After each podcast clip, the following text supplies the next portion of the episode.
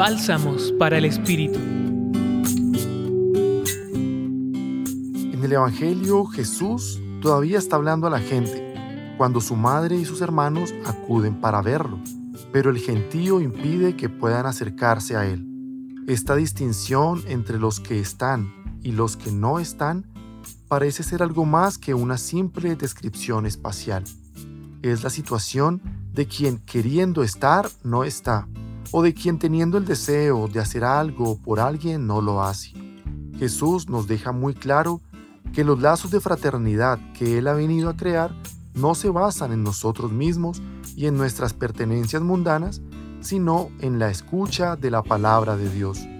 Quien reconoce a Jesús como el camino, la verdad y la vida, entiende que su palabra tiene el poder para cambiar la oscuridad más densa del corazón y la tristeza más profunda.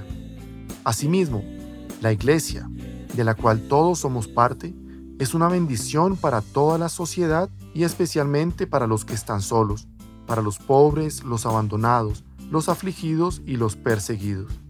A menudo, la comunidad cristiana es la única familia capaz de amar, acoger y proteger a quien es descartado por la sociedad.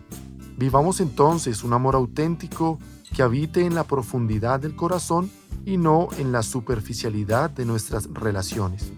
El mundo necesita amar y ser amado sin ninguna condición de raza, credo, estrato o nacionalidad.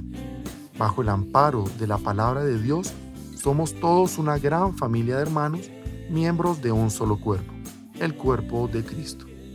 Los acompañó Juan David Arteaga del Centro Pastoral San Francisco Javier de la Pontificia Universidad Javeriana. Escucha los bálsamos cada día entrando a la página web del Centro Pastoral y a javerianaestereo.com.